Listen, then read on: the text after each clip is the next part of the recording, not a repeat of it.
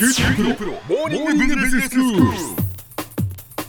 今日の講師は九州大学ビジネススクールでマーケティングがご専門の岩下仁先生です。よろしくお願いします。よろしくお願いいたします。先生今日はどういうお話でしょうか？コモディティ化市場の製品開発について話を進めていきたいと思います。はい。え前回は本来は煙たい存在である競合他社の存在をえ逆手にとってですね、まあ、彼らの製品ですとかプロモーションを自社の製品開発に生かす、まあ、こういった話をしたと思います。はい。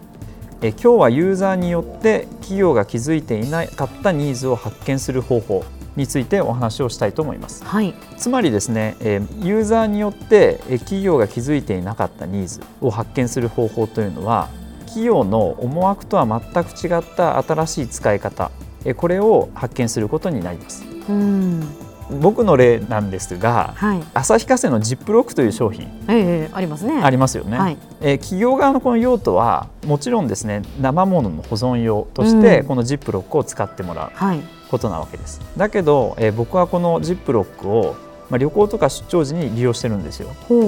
例えば？まあ、例えばなんですけどもシャンプーとか化粧水をジップロックに入れて持っていくわけです。はいはいはい。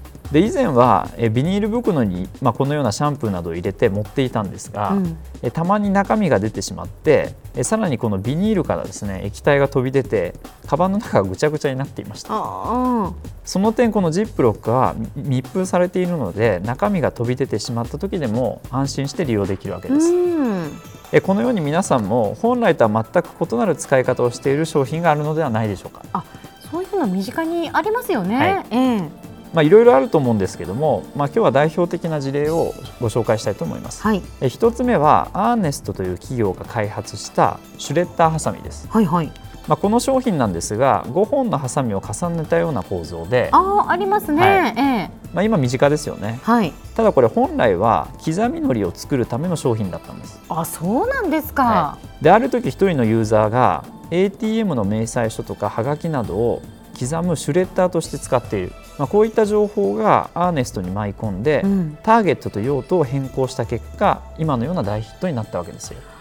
へえそうだったんですね、はいで2つ目は皆さんもよく知っているマスキングテープです。はいはい本来はですねえ塗装とか建築現場で使われる保護用のテープなんです。うんまあ、しかし、まあ、このマスキングテープを作っているメーカーの一つである鴨居加工紙はデコレーション用途に使っている主婦がいることを知ってえ改良してですね雑貨用途として商品化したわけです。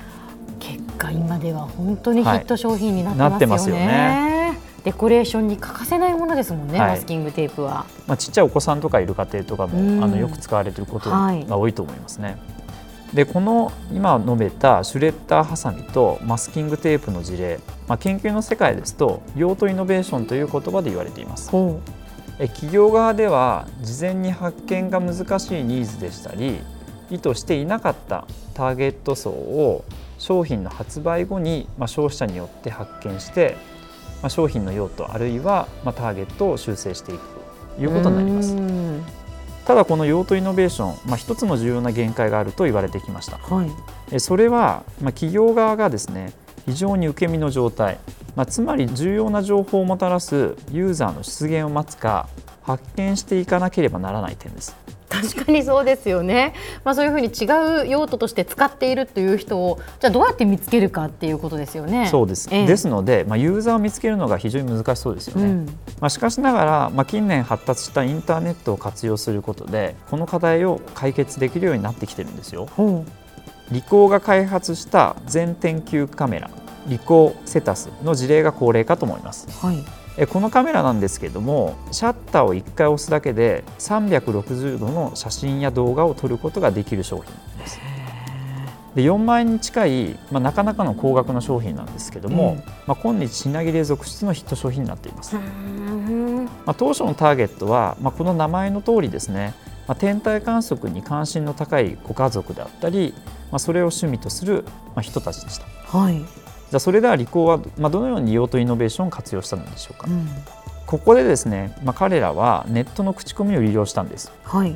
え Amazon の、まあ、この商品に関するレビューってありますよね。ええ。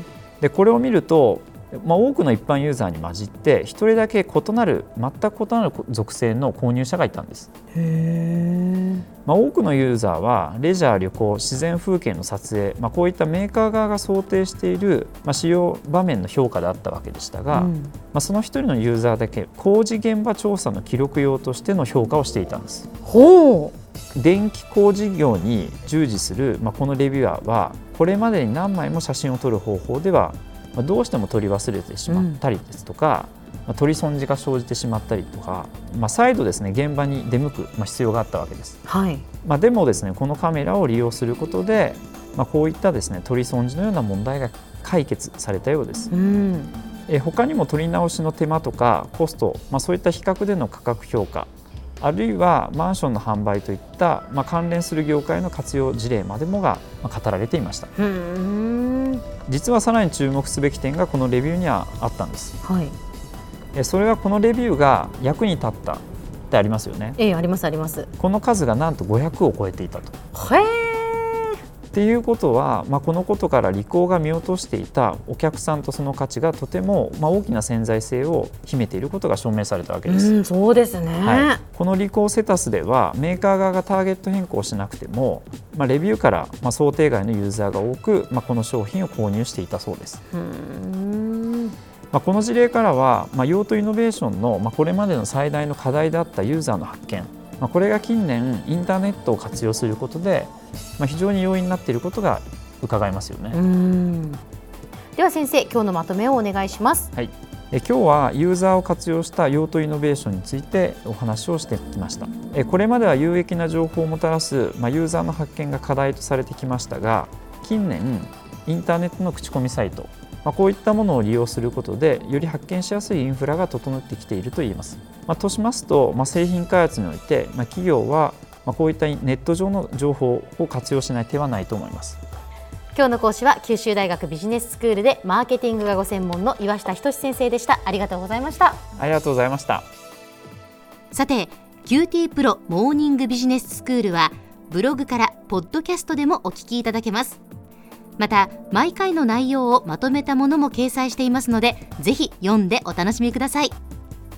QT PRO モーニングビジネススクール。お相手は小浜もとこでした。